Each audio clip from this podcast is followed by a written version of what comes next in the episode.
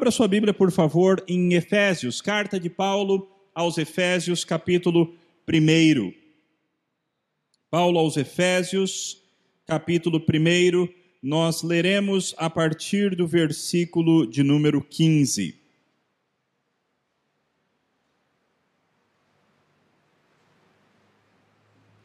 Carta de Paulo aos Efésios, capítulo 1.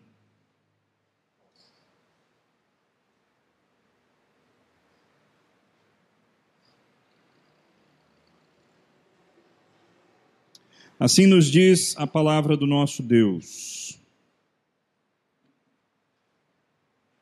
Por isso, também eu, tendo ouvido a fé que há entre vós no Senhor Jesus e o amor para com todos os santos, não cesso de dar graças por vós, fazendo menção de vós nas minhas orações, para que o Deus de nosso Senhor Jesus Cristo, o Pai da glória, vos conceda espírito de sabedoria e de revelação no pleno conhecimento dele, iluminados os olhos do vosso coração, para saberdes qual é a esperança do seu chamamento, qual a riqueza da glória da sua herança nos santos, e qual a suprema grandeza do seu poder para com os que cremos, segundo a eficácia da força do seu poder o qual exerceu ele em Cristo, ressuscitando-o dentre os mortos e fazendo-o sentar à sua direita nos lugares celestiais, acima de todo principado e potestade e poder e domínio e de todo nome que se possa referir, não só no presente século, mas também no vindouro, e pôs todas as coisas debaixo dos pés, e para ser o cabeça sobre todas as coisas, o deu à igreja a qual é o seu corpo, a plenitude daquele que a tudo enche em todas as coisas. Vamos mais uma vez falar com o nosso Deus. Querido Pai, abençoa-nos nesta hora, que a tua palavra foi lida diante de nós e será exposta. Que de fato, ó Pai, o Senhor fale com o seu povo. Que o Senhor fale com cada um de nós que as palavras aqui proferidas não sejam palavras de homens, mas sejam a tua própria palavra explicada de maneira correta e aplicada aos nossos corações. Pai, nós não conseguimos fazer isso sozinhos. Nós precisamos e dependemos da presença, da ação e do ministério do Teu Espírito Santo entre nós para que a tua palavra produza frutos. Então, ó Pai, manifesta a tua presença bendita no nosso meio, em nome de Cristo Jesus. Amém. Meus irmãos, já há alguns domingos nós estamos estudando a carta de Paulo aos Efésios em série. O nome desta série tem a ver com a unidade que nós devemos ter no Senhor Jesus Cristo, exatamente porque a carta de Paulo aos Efésios fala muito a respeito desse assunto, fala muito a respeito da unidade que deve nos caracterizar como povo do Senhor Jesus Cristo. O texto de hoje, de maneira muito especial, fala a respeito de poder fala a respeito de coisas que nós precisamos receber da parte de Deus. Fala a respeito de bênçãos que nós precisamos buscar na fonte perene de toda bênção, que é o nosso próprio Senhor Deus. De forma que nós estamos diante de uma oração. Paulo começou a sua carta e ele fez uma palavra de louvor ao nosso Deus. Ele tinha dito: Bendito Deus e Pai do nosso Senhor Jesus Cristo, porque Ele nos tem abençoado com toda sorte de bênção espiritual nas regiões celestiais em Cristo.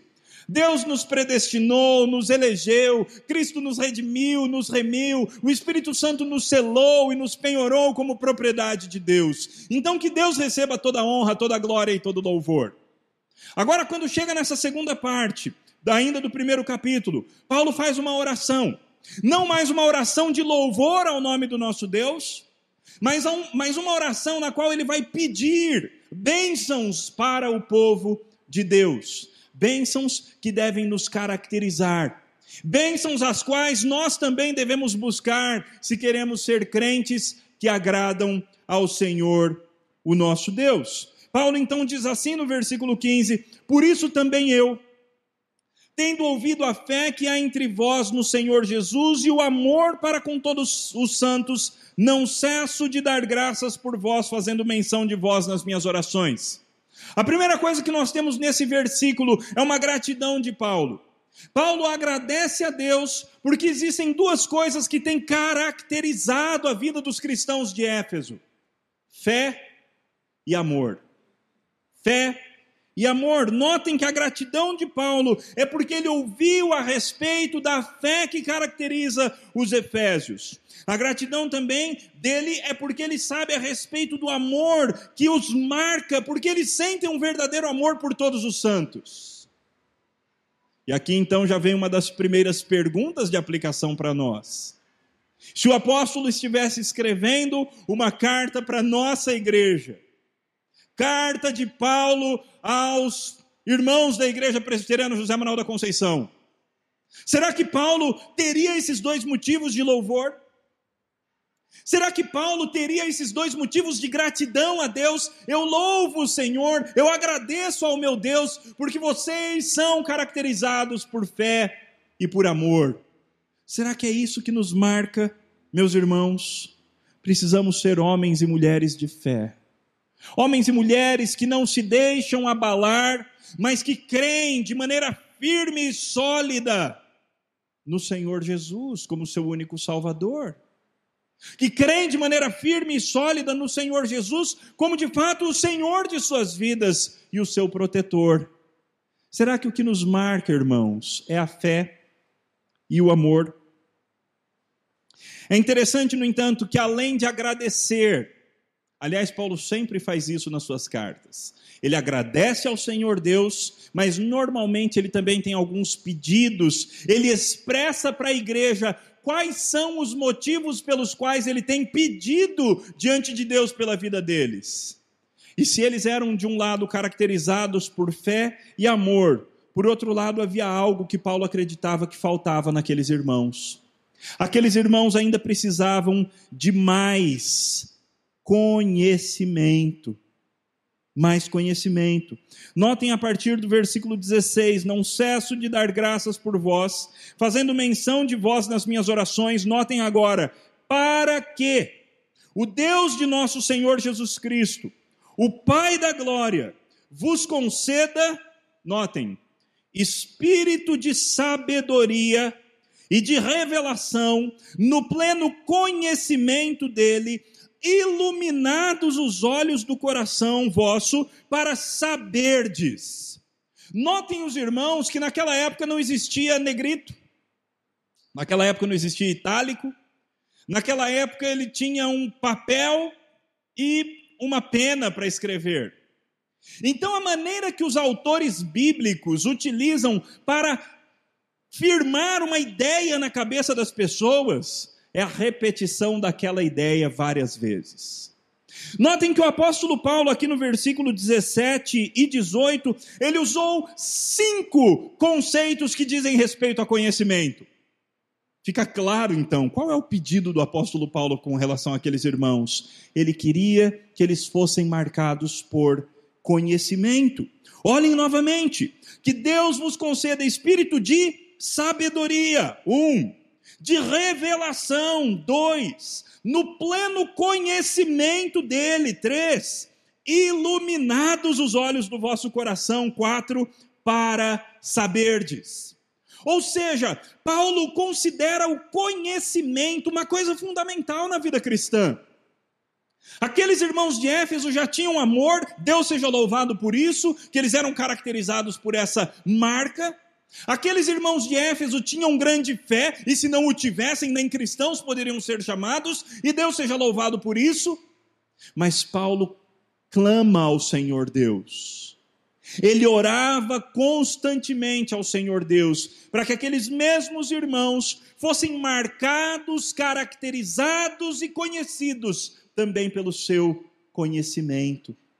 Não um conhecimento qualquer, meus irmãos não um conhecimento que vem de fontes naturais, não um conhecimento que vem a partir da experiência pessoal que alguém tem com coisas naturais, mas é um conhecimento de um outro tipo.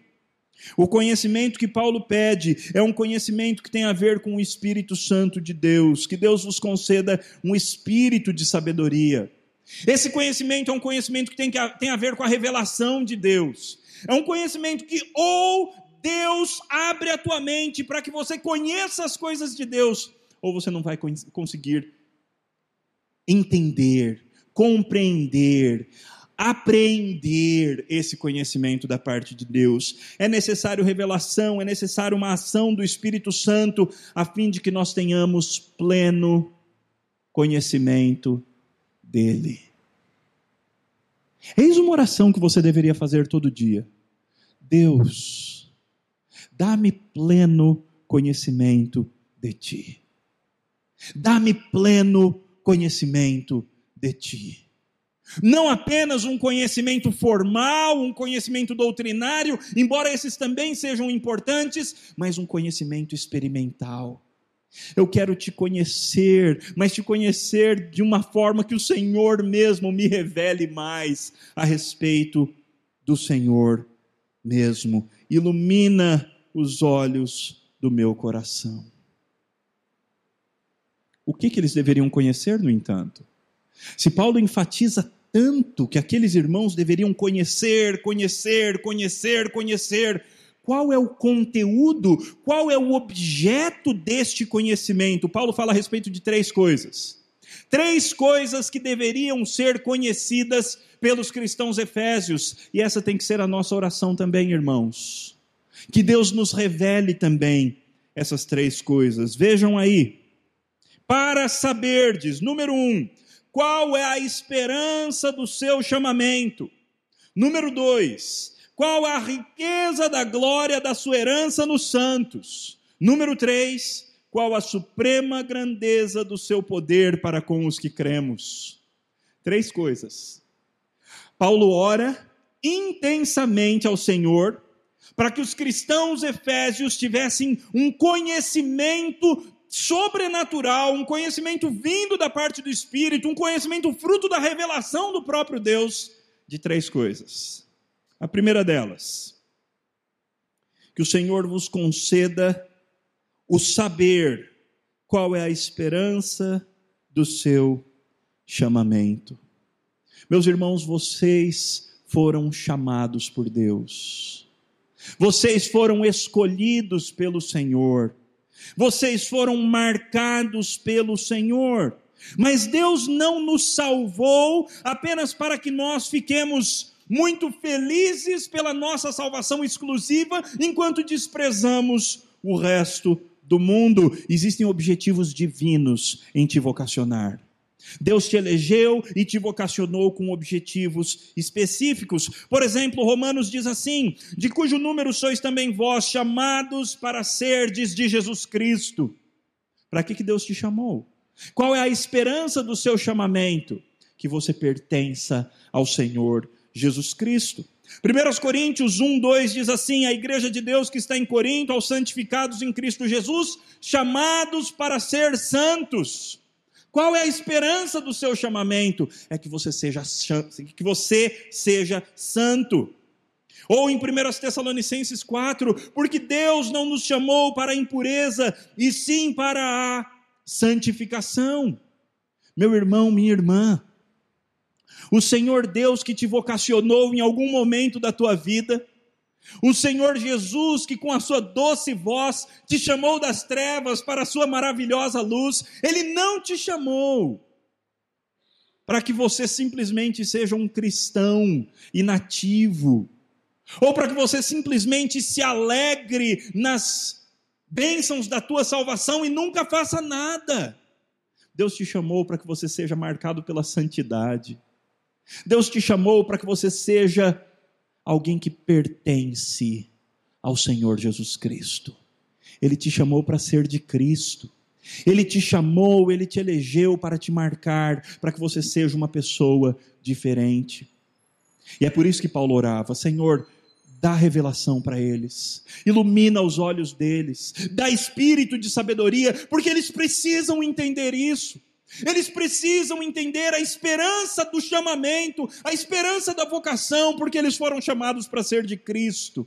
Eles foram chamados para ser santos, eles foram chamados para ser diferentes do mundo, eles foram chamados para dar testemunho, eles foram chamados para viver uma vida santa, uma vida diferente, uma vida de luz. Eles foram chamados para ser sal e luz. Revela isso a eles, Senhor. Esse é o primeiro pedido de Paulo. Que Deus revelasse este conhecimento aos cristãos a esperança da vocação. Vocês foram chamados para pertencerem a Jesus. A segunda coisa que Paulo pede que o Espírito revele para os cristãos efésios e também para nós. Qual a riqueza da glória da sua herança nos santos? Esse é difícil. É muita palavra, não é? Qual a riqueza da glória da sua herança nos santos? O que, que Paulo está querendo dizer? O que, que nós devemos conhecer? O que, que nós precisamos que o Espírito Santo nos revele nesse segundo pedido? O pedido é o seguinte, meus irmãos: que o Espírito Santo revele para cada um de nós qual é a grande riqueza. Existe uma glória muito rica, existe uma glória absurdamente bela, gloriosa e rica diante do Senhor Deus. E essa glória tem a ver com a herança. Mas que herança? A herança que eu e você vamos receber? Não. Esse sua herança, esse pronome possessivo sua, não é nosso, mas sim de Deus. A herança somos nós. Não é a nossa herança, nós é que somos a herança. E Paulo pede, Senhor, que eles entendam isso. Que eles entendam que eles são herança de Deus que eles entendam que eles são uma herança e existe uma glória riquíssima nessa herança, essa herança dos santos, essa herança que são os santos, que eles entendam isso. Paulo então pede que nós conheçamos a esperança da vocação que nós tivemos no passado, mas também que nós reconheçamos para onde nós estamos destinados no futuro. Nós já somos propriedade de Deus. Cristo Jesus nos comprou para Deus, nós fomos feitos herança pelo Pai, ou herança pelo Filho para o Pai. E isso traz glória para Deus. E Paulo quer que você entenda isso. O Espírito Santo que inspirou o apóstolo Paulo a escrever essas palavras, ele quer que você entenda isso. Que você pertence ao Senhor Deus. E que um dia, meus irmãos, a trombeta vai soar, os mortos ressuscitarão incorruptíveis, os que estiverem vivos serão transformados, e Deus tomará posse da sua herança. Cada um de nós, pelos quais Cristo verteu o seu sangue, cada um de nós estará lá. E pela graça de Jesus, como diz o hino, pela graça de Jesus eu lá estarei. Você entende que você é herança? Você entende que você é propriedade de Deus. Você entende que você foi marcado com o sangue de Cristo para ser propriedade de Deus. Paulo utiliza esse conceito para falar a respeito de pureza sexual, por exemplo. Ele diz: Vocês não são de vós mesmos, vocês foram comprados com preço, agora, pois, glorificai a Deus no vosso corpo. Nós somos herança. Nós não somos de nós mesmos, nós não pertencemos uns aos outros, nós somos propriedade exclusiva de Deus. Mas tem mais uma coisa que Paulo queria que os cristãos efésios conhecessem, e é nessa que ele gasta o resto do capítulo. E se é assim, essa é a maior ênfase do apóstolo. Essa é a coisa principal que ele queria que nós entendêssemos. O texto diz assim: Pai, que eles tenham espírito de sabedoria, espírito de revelação, pleno conhecimento, os olhos do coração iluminados, para saberem qual, versículo 19, qual a suprema grandeza do seu poder para com os que cremos, segundo a eficácia do seu poder. Perceba que suprema grandeza do seu poder para com os que cremos segundo a eficácia do seu poder, esse segundo a eficácia do seu poder não acrescenta nada. Não acrescenta nenhuma ideia nova. Paulo está simplesmente enfatizando que eles entendam, Senhor, o poder. Mas esse poder, que tem uma grande eficácia, ou seja, um poder poderoso, é tudo repetição da mesma ideia, para ver se a gente consegue entender. Meu irmão, minha irmã, existe um poder de Deus à sua disposição. Se você foi salvo pela graça, se você é habitado pelo Santo Espírito de Deus, existe um poder de Deus dentro de você. Vocês se lembram o que, que Jesus Cristo disse para os apóstolos em Atos 1, 8? Mas recebereis poder ao descer sobre vós o Espírito Santo de Deus, e sereis minhas testemunhas em Jerusalém, Judéia e Samaria e até os confins da terra. Meus irmãos, eu e vocês, nós recebemos esse poder quando nós cremos. Mas não é qualquer tipo de poder. Irmãos, nós somos tão acanhados na nossa época. Especialmente, me permitam ser claro, nós cristãos conservadores, presbiterianos, nós somos muito acanhados. Nós somos muito medrosos, tantas vezes. Tantas vezes nós duvidamos do poder de Deus. Meus irmãos, não é qualquer poderzinho que Deus colocou sobre o seu povo. Não é um poderzinho qualquer. É poder grandioso. E Paulo ora para que os crentes entendessem isso. Que existe um poder sobrenatural que atua dentro deles. Pai, que eles conheçam a supremacia suprema grandeza do seu poder para com os que cremos, segundo a eficácia do seu poder. Ok, Paulo, me explica isso melhor. Que tipo de poder é esse? Paulo continua e ele diz assim agora: poder o qual exerceu ele, Deus, em Cristo, ressuscitando-o dentre os mortos fazendo-o sentar à sua direita nos lugares celestiais, acima de todo principado e potestade e poder e domínio e de todo nome que se possa referir não só no presente século, mas também no vindouro. E pôs todas as coisas debaixo dos pés de Cristo, e para ser o cabeça sobre todas as coisas o deu à igreja. Ok. Paulo falou um monte aqui a respeito de Cristo, certo? Mas qual é o assunto? O assunto de Paulo, ele quis agora fazer um elogio ao Senhor Jesus Cristo. É claro que isso também acontece, mas esse é o foco principal do apóstolo? Não. O foco principal do apóstolo aqui é usar o que aconteceu com Jesus Cristo como uma ilustração. Uma ilustração do que, meus irmãos? Uma ilustração do que? Podem falar. Do que é essa ilustração de Paulo? Uma ilustração do poder que está à disposição dos cristãos. Pai, que eles entendam a respeito da suprema grandeza do poder que atua nos crentes. Sabe que poder é esse? O poder que ressuscitou Jesus dos mortos o poder que, levou, que elevou Jesus aos céus, o poder que subjugou todas as forças, todos os demônios, todos os, todas as coisas do mundo invisível sob os pés de Cristo.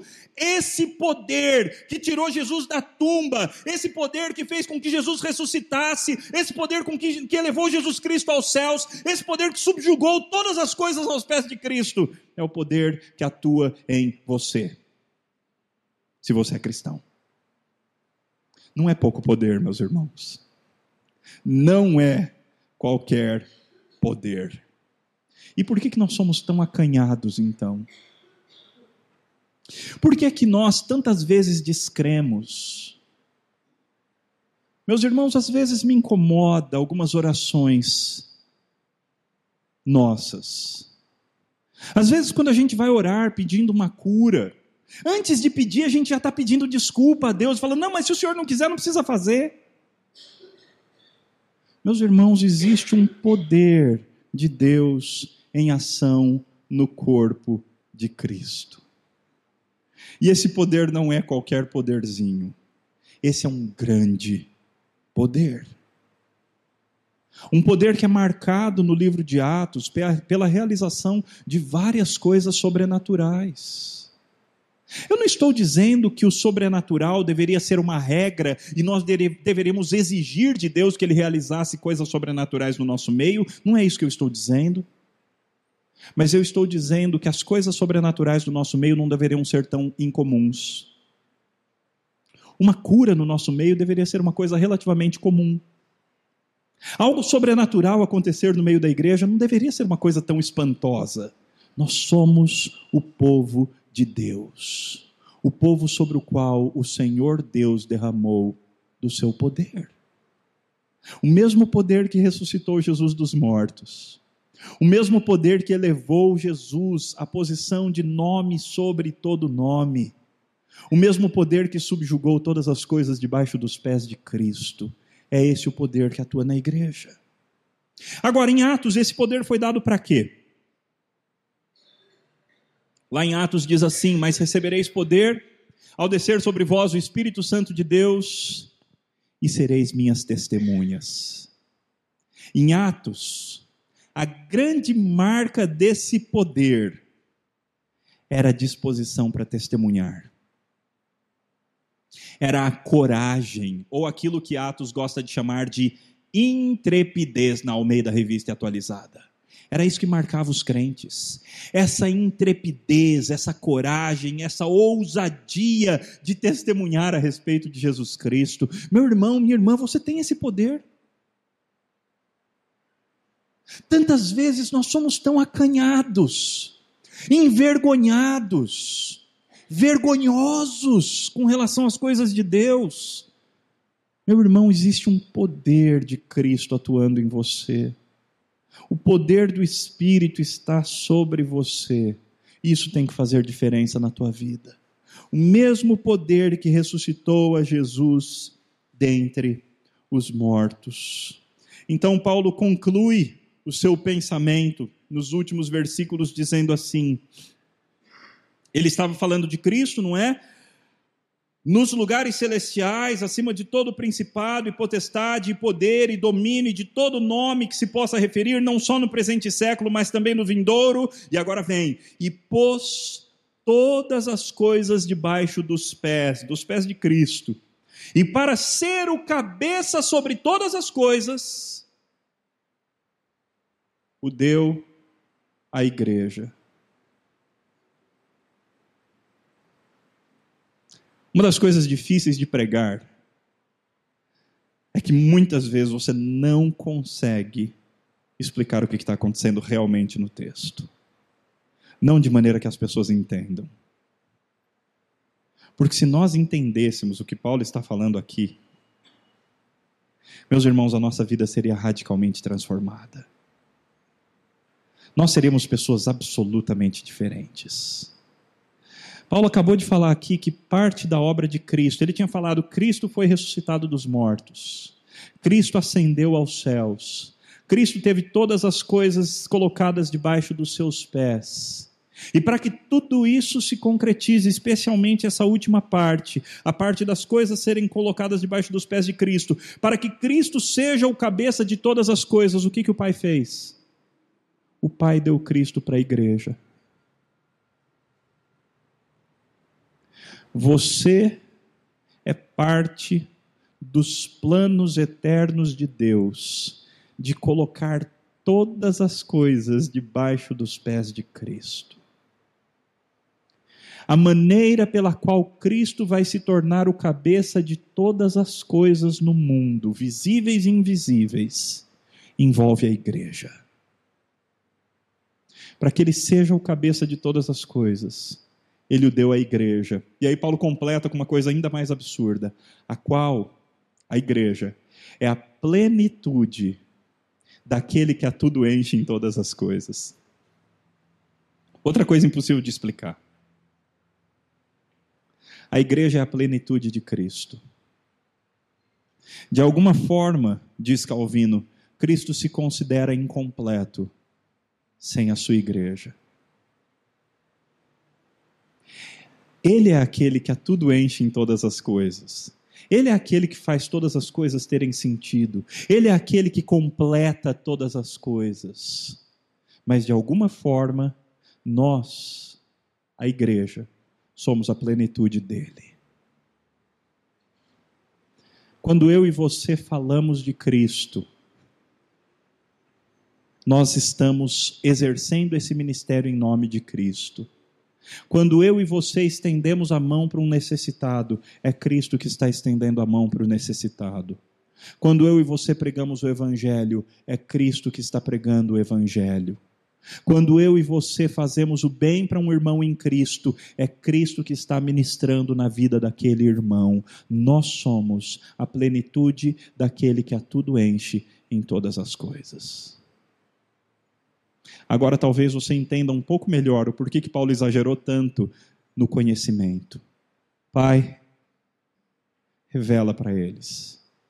Dá espírito de sabedoria, dá espírito de conhecimento, dá pleno conhecimento, revela para eles, abre a mente deles para que eles entendam. Para que eles entendam, primeiro, qual é a esperança do chamamento deles? Para que, que o Senhor os chamou? Que eles entendam que o Senhor os chamou para serem santos, para serem de Cristo. Pai, que eles entendam a suprema grandeza da sua herança nos santos, a, a, suprema, a glória, da, a riqueza da glória da sua herança nos santos, que eles entendam que eles são herança de Deus, e que essa herança é uma herança que Deus considera uma herança gloriosíssima, cheia de glória. Mas, Pai, de maneira especial, que eles entendam o poder que eles entendam a suprema grandeza do seu poder para conosco, os que cremos, segundo a eficácia da força do seu poder. Poder que o Senhor exerceu em Cristo, ressuscitando dentre os mortos, colocando-o no céu, subjugando todas as coisas debaixo dos pés dele, e para que ele seja o cabeça, o Senhor o deu para a igreja. Essa igreja, que é a plenitude daquele que a tudo enche em todas as coisas. Meus irmãos, a igreja é a instituição, o organismo, a organização mais importante que existe sobre a face da terra. Tudo mais vai passar. Os governos passarão. Os governos passarão. Até as nossas famílias, em algum sentido, passarão. O casamento é até que a morte os separe. Mas uma coisa permanecerá para todo o sempre: a igreja, a noiva de Cristo. E você tem o privilégio de ser parte dessa história. Você tem o privilégio de ser igreja. Então, meu irmão, minha irmã, seja igreja. Seja igreja, mas vista a camisa da igreja, vista a camisa de Cristo, seja as mãos os pés de Cristo na terra. Viva para a glória de Cristo Jesus. Vamos orar.